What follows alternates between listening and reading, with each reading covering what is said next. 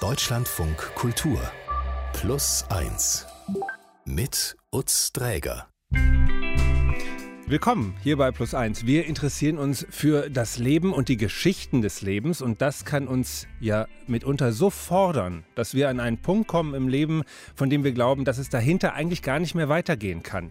Wir werden heute erfahren, wie es aber doch weitergehen kann, so wie es in der einen persönlichen Geschichte weiterging, die wir jetzt erzählen wollen.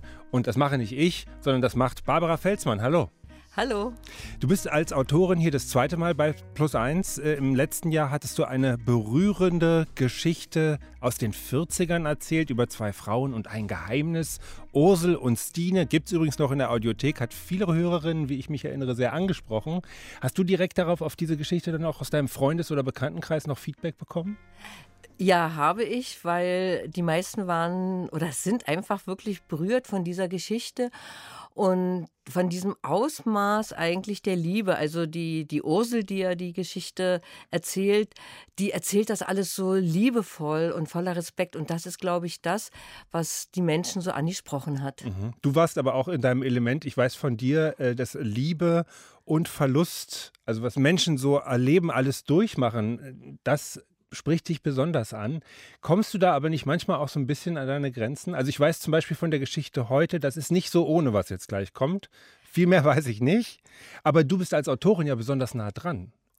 Also ich komme da schon an meine Grenzen insofern, dass mich dann die Geschichten selbst sehr berühren und auch in der Nacht nicht loslassen. Und bei der Geschichte heute war es auch ein bisschen so. Okay, es ist eine besondere Geschichte, auch insofern, als dass sie von einer Hörerin kommt. Sie kommt von Josefa. Josefa hat uns im letzten Jahr geschrieben und du hast sie daraufhin kontaktiert. Genau. Sie schrieb uns, dass es einen sehr traurigen Wendepunkt in ihrem Leben gibt, nämlich den Tod ihres Sohnes. Ihr Sohn ist in der 39. Schwangerschaftswoche, also wirklich kurz vor der Geburt, gestorben. Und in der Mail äh, stand ein Satz, frohe Hoffnung, jähes Ende. Für Josefa und ihren Mann Konstantin war das ein Schicksalsschlag, mit dem sie niemals gerechnet hätten. Und ich habe also zuerst mit Josefa telefoniert und bin dann zu ihr gefahren. Und obwohl wir uns gar nicht kannten, waren das sehr intensive Gespräche. Mhm. Mich hat nicht nur berührt, was Josefa mir erzählt hat, sondern ich fand auch ihr Anliegen wichtig, nämlich über dieses Thema mal öffentlich zu sprechen und Müttern, denen ähnliches passiert, einen Erfahrungsraum zu geben. Ich musste mir und ich muss mir bis heute immer wieder vor Augen halten, ich habe ein 3 Kilo Baby mit 50 Zentimetern zur Welt gebracht. Ich habe dieses Kind ganz normal zur Welt gebracht. Nur dass er halt nicht geschrien hat. Er hat keinen Ton gemacht, als er zur Welt kam. Ich war aber auch äh, deshalb überrascht von Josefas Geschichte, weil es zwar um Trauer und Tod geht, aber auch sehr viel um die unglaubliche Kraft und Stärke von Müttern und um Hoffnung. Und wie ging das los alles? Also wo, wie, wie hat sie dir ihre Geschichte erzählt? Also die Geschichte von Josefa beginnt in ihrer Schwangerschaft. Also das ist das Jahr 2019. Josefa ist da Ende 20 und es ist eine geplante und absolute Wunschschwangerschaft. Anfang November geht sie in den Mutterschutz und ihre Nestbauphase beginnt, wie sie so schön sagt. Mhm. Und dann, 14 Tage vor dem Geburtstermin, hat Josefa eine Vorsorgeuntersuchung. Und die ging ewig. Also das waren ähm, zwei Assistenzärztinnen, die haben ewig einen Ultraschall gemacht und und ich hatte das Gefühl, irgendwas stimmt nicht. Ich bin dann auch so fast irgendwie fast ohnmächtig geworden währenddessen und die so, nein, nein, es ist alles in Ordnung. Und ich hatte das Gefühl, da ist was, da stimmt einfach was nicht. Und ich bin dann aber nach Hause geschickt worden, weil man konnte ja wohl nichts sehen auf dem Ultraschall, es war alles in Ordnung. Josefa gibt sich damit nicht zufrieden, ihre Angst und Verunsicherung bleibt. Und sie ruft ihre Frauenärztin an, spricht mit ihrer Hebamme. Aber beide beruhigen sie und meinen, dass bis jetzt alles in Ordnung gewesen wäre und da eigentlich nichts sein könne. Der Geburtstermin rückt immer näher und elf Tage davor, an einem Sonntag, hat sie so ein unwohles Gefühl. Den ganzen Tag über und erst recht am Abend nach dem Tatort im Fernsehen. Es war eine sehr nebelige Nacht mit Vollmond, also eine sehr stimmungsvolle Nacht, aber halt irgendwie auch so ein bisschen eine beängstigende Nacht. Und ich habe dann Bauchschmerzen bekommen. Ich habe ihn nochmal gespürt und danach nicht mehr. Und dann bin ich auf und ab gegangen. Ich habe was Kaltes getrunken. Ich habe versucht, ihn aufzuwecken. Und das hat nicht funktioniert. Ich habe dann auch Musik gespielt, weil er hat auf Musik hat er wahnsinnig reagiert. Und ich hatte dann das Gefühl, dass er sich wieder bewegt. Aber dann am Montag ist Josefa immer noch sehr beunruhigt und folgt ihrem Gefühl. Ihre Mutter fährt sie dann in die Klinik. Die Hebamme empfing mich und äh, hing mich ans CTG-Gerät und suchte und suchte und suchte und hatte dann was gefunden. Und wir schon alle so, ach Gott sei Dank.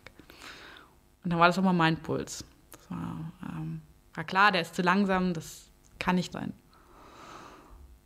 Dann kam ähm, eine Ärztin, ähm, die machte einen Ultraschall und die schaltete das Herz und ich sah die Herzkammern und ich sah, da bewegt sich nichts. Und dann habe ich gesagt, das ist das Herz, das sollte schlagen. Und dann sagte die Ärztin, es tut mir leid. Und dann habe ich angefangen zu schreien. Ganz tief geschrien habe ich dann. So einen richtigen Urschrei.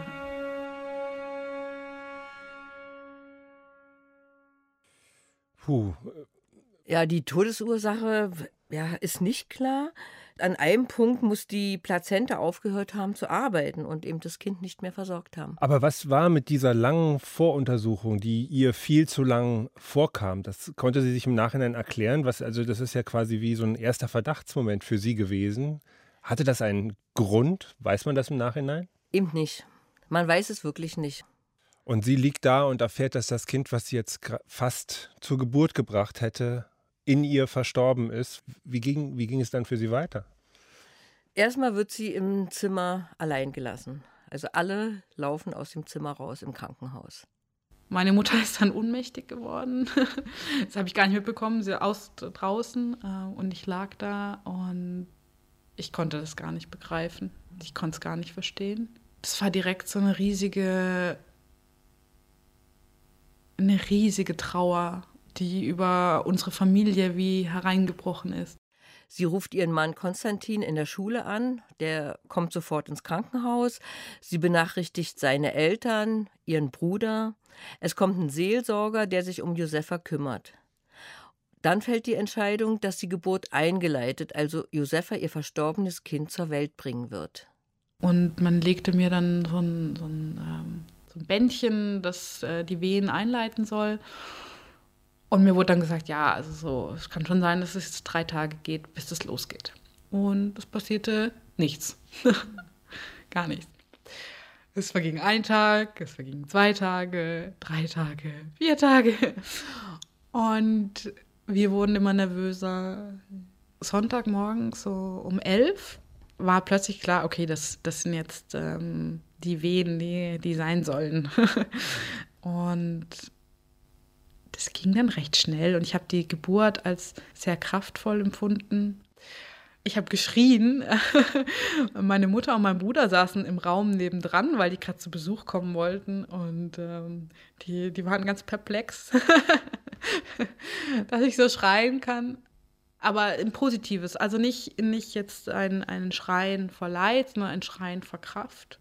Und dann kam er der Sohn von Josefa und Konstantin ist auf der Welt, geboren am 17. November 2019. Die beiden hatten seinen Namen vorher niemanden verraten, Philean. Philean ist abgeleitet von dem griechischen Wort Philos, was so viel bedeutet wie geliebt sein oder teuer. Barbara, du hast gesagt, dass es eine Entscheidung gab für eine natürliche Geburt, die dann stattgefunden hat. Die andere Möglichkeit wäre ja, denke ich mal, einfach gewesen, die das Kind mit dem Kaiserschnitt zur Welt zu bringen. Was für Überlegungen stehen denn dahinter so einer Entscheidung, so ein verstorbenes Kind auf natürlichem Weg zu gebären? Das ist mittlerweile die gängige Praxis bei Sternkindern, weil, also abgesehen davon, dass ja ein Kaiserschnitt auch nicht ungefährlich ist und ein Risiko für eine erneute Schwangerschaft bedeuten kann, soll die Geburt der Mutter helfen, das tragische Ereignis psychisch besser verarbeiten zu können. Also man muss Körper und Seele als Einheit sehen. Und die Wehen und die körperlichen Vorgänge während der Geburt können der Seele erleichtern, Abschied zu nehmen und machen den Abschied so erfahrbar. Und sie hat gerade auch beschrieben, dass sie so ganz inbrünstig äh, laut, äh, aber positiv laut gewesen ist bei der Geburt. War das dann genau dieser Effekt? Schildert sie das als ein, sagen wir mal, es war bestimmt kein schönes Erlebnis insgesamt, aber etwas, was ihr geholfen hat? Also auf jeden Fall ist Josefa, also die Geburt war ja schwierig, weil sie so lange warten musste nochmal, bis dann wirklich die Wehen einsetzen. Aber äh, Josefa war froh, dass sie ihren Sohn selbst zur Welt gebracht hat. Und du sprachst von einem Sternkind, das habe ich schon mal gehört, aber mir ist gar nicht klar, woher kommt dieser Begriff eigentlich? Also der ist relativ neu. Sternkind, manchmal auch Schmetterlingskind oder Engelskind werden Kinder genannt, die vor, während oder bald nach der Geburt verstorben sind. Mhm. Die sozusagen den Himmel erreicht haben und die Sterne, noch bevor sie das Licht der Welt erblicken konnten. Äh, diese recht poetische Bezeichnung ist eine emotionale Abgrenzung von den Begriffen Fehlgeburt und Totgeburt und richtet den Fokus auf die Kinder als Person. Und vor allen Dingen erkennt diese Bezeichnung äh, die intensive Bindung an, die vor allem die Mütter, aber auch die Väter in der Zeit der Schwangerschaft zu ihrem Kind bereits entwickelt haben. Bis in die 1980er Jahre hinein waren Totgeburten ja ein absolutes Tabuthema. Den Müttern wurde ihr Sternenkind noch nicht einmal gezeigt, geschweige denn, dass sie es in die Arme schließen durften. Damals glaubte man so, die Frauen vor einer schweren Traumatisierung zu schützen und Kinder bis zu 500 Gramm, also sogenannte Fehlgeburten, wurden sogar mit dem Klinikmüll entsorgt. Ja, heute dürfen alle Sternkinder, egal wie groß und schwer sie geworden sind, beerdigt werden. Und sowieso hat sich einiges im Umgang mit Sternkindern verändert, auch in der Begleitung der Mutter während und nach der Geburt. So wird Josefa im Krankenhaus eben ein Seelsorger und eine Psychologin zur Seite gestellt. Bei der Geburt gibt es eine Abmachung mit der Hebamme. Wir hatten ausgemacht gehabt, dass die Hebamme ihn mir erst beschreibt. Und sie nahm ihn dann und beschrieb in mir, was für eine nette Nase er hat, ähm, die Ohren, dass er ganz ein paar blonde Haare auf dem Kopf hat. Und gab ihn mir dann auf den Arm. Und das war, das war wahnsinnig schön, mein Sohn. Und da war ganz viel Liebe da. Ganz viel ja, was eine Mama halt ähm, empfindet, wenn sie ihr Kind in den Armen hält. Mhm. Am nächsten Tag findet dann im Krankenhaus die Segnung statt. Die Familie lernt den Filian kennen. Auch die Ärztinnen, Ärzte und Hebammen, die Josefa betreut haben, nehmen daran teil. Am Schluss sind Josefa und Konstantin noch einmal ganz allein mit ihrem Kind und dann fahren sie nach Hause. Viele Dinge müssen geregelt, die Bestattung organisiert werden. Die beiden entscheiden, Filian auf dem Friedhof in ihrem Ort zu beerdigen. An der Beerdigung standen ganz viele Menschen da. Unsere ganze Verwandtschaft kam. Ich hatte einen Brief geschrieben an unsere Angehörigen, aber auch an den Filian, um nochmal so ein bisschen wie alles Gute, was uns mit dem Filian widerfahren ist, nochmal zu erzählen, wie ähm, morgens, wenn ähm, Konstantin wach wurde, hat er die Hand auf meinen Bauch gelegt und dann hat der Filian immer Hallo gesagt. Das sind Dinge, die werden dann noch viel besonderer, wenn ein Kind stirbt. Und nach der Beerdigung ähm, haben wir uns noch alle zusammengesetzt und danach ist man alleine. Dann ist die Beerdigung vorbei und die Leute gehen nach Hause und man bleibt zurück und muss lernen, damit umzugehen. Und man hat das Gefühl, man ist Mutter, aber irgendwie sieht halt niemand. Man ist eine unsichtbare Mutter ohne Kind an der Seite. Eine unsichtbare Mutter nach der Entbindung zu sein, heißt, die Anstrengung des Wochenbetts zu meistern, obwohl kein Kind neben einem liegt. Mhm. Ja. Es heißt, die Schwangerschaftsstreifen, die körperlichen Veränderungen hinzunehmen, ohne zur Entschädigung ein Babylachen zu hören. Und dann gibt es ja noch so Dinge wie Rückbildungskurse, wo andere Mütter mit ihren Babys hingehen. Das kann sich Josefa nicht vorstellen, an so einem Kurs teilzunehmen. und findet dann ein für Mütter von Sternkindern. Also auch sowas gibt es ja inzwischen. Mhm. Und der Kurs ist nicht nur wegen der Übung wichtig. Ich habe über das Internet oder über einen Rückbildungskurs andere Mütter gefunden, die äh, zum Teil eins zu eins das erlebt haben, was ich erlebt habe. Und man tauscht sich aus und das gibt wahnsinnig Kraft. Wenn man das Wort verwenden möchte, gibt das Trost. Wenn man sich austauschen kann über den Tod, über all die äh, schrecklichen Dinge, die einem gesagt werden im Alltag, weil die Menschen einem etwas Nettes sagen wollen und stattdessen was sehr Komisches sagen. Mhm. Oder sie sagen gar nichts, was noch viel schlimmer ist. Und dann hat Josefa noch von einer Sache gesprochen, die mir überhaupt nicht bewusst war. Ich habe es jetzt oft erlebt, dass ich die Menschen trösten muss. Also, weil die Leute sind so schockiert. Es beginnt schon mit zu fragen, na, hast du Kinder? Wie viele Kinder hast du? Und dann steht man schon vor der Frage, naja, was sagt man denn jetzt? Wenn ich jetzt sage, hm, mein Kind ist gestorben, dann ist die andere Person natürlich schockiert. Und dann muss man sie erstmal wieder aufbauen. Aber eigentlich ist einem gar nicht so danach oder vielleicht möchte man das ja auch gar nicht. Oder ich sage halt nichts, aber dann verschweige ich mein Kind. Ich stelle mir das auch wahnsinnig schwierig vor. Aber was stellt sie sich denn von der anderen Seite vor? Also was, was ist das Ideale? Sie hat vorhin gesagt, am schlimmsten ist Schweigen, ist auch, wenn man das weiß, äh, falsch. Wie geht man mit ihr am besten um? Was meint sie?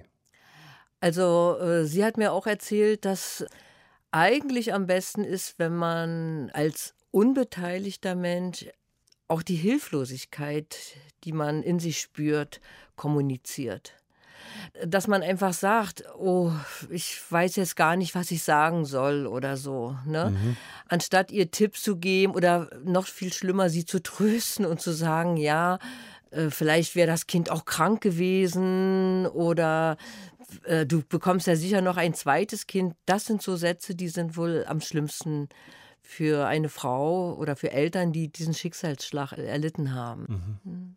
Und dann, also hat sie einerseits eine sehr große Anteilnahme zunächst gehabt, weil sie auch sehr offensiv und äh, sozusagen sich, sich selber und dem Ereignis zugewandt äh, damit umgegangen ist. Und gleichzeitig haben wir aber auch gemerkt, das stößt an, an verschiedene Grenzen, auch womit sie sich wohlfühlt. Wie geht es da für Sie weiter? Also das ist ja dann auch wahrscheinlich ein Prozess, der, der Sie sehr lange auch beschäftigt. Also die Trauer macht es Josefa schwer, mit anderen Menschen, die ihr nicht nahestehen oder ähnliches erfahren mussten, zu sprechen.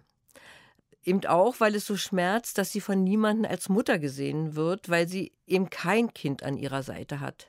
Ich wollte mich zu Hause zurückziehen und einigeln. Wenn ich im Supermarkt Leuten begegnet wäre, die ich kannte, dann habe ich mich zwischen den Süßigkeiten, zwischen den Regalen versteckt, damit ich bloß nicht mit irgendjemandem reden musste.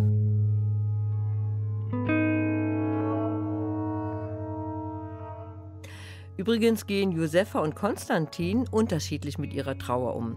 Konstantin sucht Halt und Struktur im Alltag und in seiner Arbeit. Josefa dagegen weiß, dass sie sich Zeit und Ruhe zum Trauern nehmen muss. Man darf die Zeit dann nicht mehr als äh, großes Ganzes sehen, sondern man muss den Tag, jeden Tag nehmen. Und wenn der Tag zu viel ist, dann nimmt man die Stunde, jede Stunde. nicht weiterschauen. Einfach im Jetzt zu bleiben, so schwer das auch ist. Und was mir Halt gegeben hat, war meine Familie, meine Freunde und aber auch die Hoffnung, doch noch ein Kind in den Armen halten zu dürfen.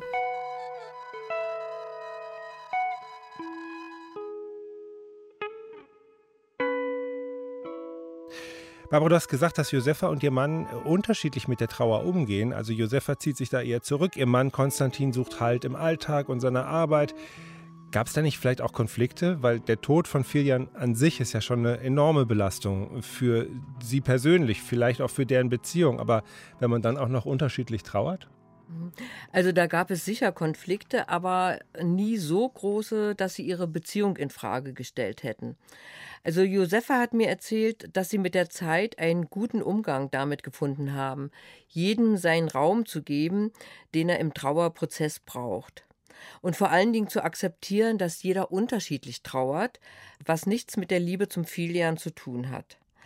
Und genau genommen blickt ja auch äh, Josefa bei aller Verzweiflung nach vorn und wünscht sich riesig ein zweites Kind. Ich wollte unbedingt. Mein Herz, meine Arme. Ich hatte jetzt eine Schwangerschaft, jetzt wollte ich auch ein Kind, um das ich mich kümmern kann. Und all die Liebe, die ich für meinen Filian gespürt habe, kanalisieren. Das heißt nicht, dass ich ihn ersetzen wollte, sondern es war einfach klar, meine Seele heilt ein bisschen, wenn ich wieder schwanger werde. Aber hat sie nicht auch Angst genau vor der nächsten Schwangerschaft? Also ich meine, da kann ja wieder dasselbe passieren im Prinzip. Genau, also sie wird ja im Frühling 2020 wieder schwanger und es soll ein Mädchen werden, das erfährt sie. Aber es ist trotzdem eine riesige psychische Herausforderung für sie, obwohl sie medizinisch engmaschig betreut wird und ihr eine Ärztin zur Seite gestellt wird, die sich in Risikoschwangerschaften auskennt. Es ist und bleibt also wirklich eine Herausforderung für Josefa. Zeitweise wusste ich nicht, wie ich diese Schwangerschaft durchstehen soll, weil ich solche Ängste hatte. Beim Filian hatten wir den Namen nicht verraten während der Schwangerschaft. Und bei unserer Tochter hatten wir dann direkt allen erzählt, dass das unsere Adalin ist.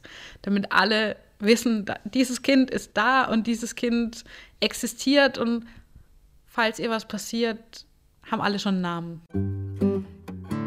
Josefa ist völlig zerrissen zwischen einer frohen Erwartung und großen Ängsten. Es sind dann so komische Gedanken, die dann aufkommen ach, das ist ein nettes Kuscheltier. Falls sie stirbt, kann ich ihr das ja mit ins Grab legen. Das sind nur so Sekunden und dann holt man sich wieder zurück. Mein Kind wird mit diesen Spielsachen spielen. und dieses Urvertrauen in sich, in seinen Körper, dieses Vertrauen war nicht mehr da. Und es gibt noch eine ganz andere Befürchtung, die Josefa umtreibt. In der Schwangerschaft war ich ähm, erleichtert, als man mir gesagt hatte, dass dass jetzt beim zweiten Kind ein Mädchen werden würde, weil ich die Angst hatte, ich könnte die Kinder wie gefühlsmäßig verwechseln, wenn zweimal hintereinander ein Junge gekommen wäre. Und so ist für mich ganz klar, das ist jetzt mein zweites Kind und das ist die kleine Schwester von Filian. Also es gibt auch Dinge, die Josefa helfen, mit ihren Ängsten umzugehen. Zusammengefasst sind das etwa die Punkte, die Betreuung durch die Frauenärztin, der Austausch mit anderen Sternkindmüttern oder eben auch so Dinge wie eben dem Baby schon einen Namen geben. Und um wirklich allen Eventualitäten aus dem Weg zu gehen, wird in der 37. Schwangerschaftswoche die Geburt eingeleitet. Am 17. Dezember 2020 kommt Adalin dann auf die Welt. Er hat dann sofort angefangen zu schreien und wir sind in Tränen ausgebrochen. Dieses Gefühl, dass da ein Kind kommt und das weint und das schreit. Das war wunderbar. Das war überwältigendes Gefühl. Doch bei aller Freude wird Josefa auch immer wieder von ihrer Trauer eingeholt. Als ich meine Tochter dann auf dem Arm hatte, merkte ich, wie sehr mein Sohn eigentlich fehlt und was wir alles verpasst haben. Das Weinen, das Wickeln und ich saß in meinem Zimmer und ich musste so ich musste so weinen, mir ging es so schlecht. Und dann kam eine, eine Schwester und hat gesagt, warum weinen Sie denn? Und ich gesagt, ja, weil mein Sohn gestorben ist. Und sagt sie zu mir, ja, aber Sie haben ja jetzt ein Kind. Und das war so schlimm für mich. Ja, ich habe jetzt ein Kind, aber ich habe schon anderes. Ich habe zwei Kinder und eins fehlt. Kilian gehört für immer zu Josephas und Konstantins Familie. Doch bei aller Trauer steht nun Adalin, ihr zweites Kind, im Mittelpunkt. Es fühlt sich so gut an, sich um ein Kind zu kümmern. Es fühlt sich so gut an, spazieren zu gehen, zu spielen. Die Ada fängt jetzt an, ähm, sich an Dingen hochzuziehen und spielt Kuckuck mit uns. Und das ist so eine wahnsinnige Freude, das sehen zu dürfen. Und ich bin so dankbar, dass ich sie aufwachsen sehen darf, sie begleiten darf. Das ist ja schon enorm. Also was für eine intensiven Gefühle sie da als Mutter hat in beide Richtungen. Und sie wird für immer eine Mutter von zwei Kindern bleiben oder vielleicht sogar noch mehr. Bringt sie sich denn, bringt Josefa sich dann noch weiter mit diesem Thema ein? Also ist sie weiter noch in den Gruppen von Müttern mit Sternenkindern oder engagiert sie sich auf andere Art und Weise? Auf jeden Fall äh, ist sie in Kontakt mit den Müttern und aber kommuniziert, glaube ich, auch in den sozialen Medien. Und Josefa hat sich dir intensiv geöffnet, das alles erzählt und sie hat uns auch die Möglichkeit gegeben, das hier zu erzählen. Warum denkst du, ist es ihr so wichtig, äh, da Öffentlichkeit auch herzustellen? Naja, weil eben Tod, Sterben und Krankheit in unserer Gesellschaft immer noch an den Rand geschoben werden. Wir wollen das nicht gern hören und wenn Kinder sterben, dann besonders äh, wollen wir das verdrängen und tabuisieren. Und ich glaube, dass auch Josefa dagegen etwas tun will, indem sie ja, darüber spricht. Mir ist es wichtig, dass es kein Tabuthema ist, damit Familien, denen das auch widerfährt, dass die sich nicht so ganz alleine fühlen, weil sie sind es nicht. Und wenn man darüber sprechen darf, dann hilft das einfach ungemein. Und jetzt finden wir gerade unseren Weg als vierköpfige Familie mit einem Kind an der Hand und einem Kind im Herzen. Oh, das ist eine schöne Formulierung. Mhm. Dann bedanken wir uns an dieser Stelle hier nochmal ganz, ganz herzlich bei dir, Josefa. Äh, vielen Dank, dass du dich gemeldet hast, dass wir hier deine Geschichte erzählen durften. Und Barbara, dir vielen Dank, dass du diese Geschichte hier gerade erzählt hast. Barbara Felsmann war das, Autorin, Journalistin. Ich sage bis zum nächsten Mal. Mach's gut. Tschüss. Tschüss. Und wenn Sie selber eine Geschichte haben, die wir hier erzählen sollten, dann schreiben Sie uns doch eine Mail an plus1.deutschlandradio.de. Auch in dieser Woche haben wir hier einen Lieblingsgast-Podcast für Sie. Als Lieblingsgast besucht hat mich Tetjana Goncharuk. Sie stammt aus der Ukraine, lebt und arbeitet aber schon seit Jahren hier in Berlin. Und sie hat uns erzählt, wie sie nach Beginn der Invasion alles dafür unternommen hat, ihre kranken und hilfsbedürftigen Verwandten aus der ukrainischen Hauptstadt Kiew zu evakuieren. Ihr Problem, sie selbst kam nicht in die Stadt, konnte also nur aus der Distanz helfen. Jede Nacht konnte ich nicht schlafen und ich wusste einfach nicht, ob ich am nächsten Tag die Stimme von meiner Mutter noch höre oder nicht. Deswegen habe ich schon die Entscheidung getroffen, zusammen mit meiner Schwester, dass unsere Eltern müssen einfach evakuiert werden, sonst werden wir alle verrückt. Wie es ihr schließlich gelang, wie es ihren Eltern, ihrer Großmutter heute geht und wie sie zusammen auf Gegenwart und Zukunft blicken, davon erzählt uns Tetjana im Lieblingsgast-Podcast von Plus 1. Am Sonntag zwischen 10 und 12, da läuft Plus 1 auf Deutschland von Kultur. Wir freuen uns über Ihr Interesse, wo auch immer. Mein Name ist Otz Träger, alles Gute für Sie und bis bald.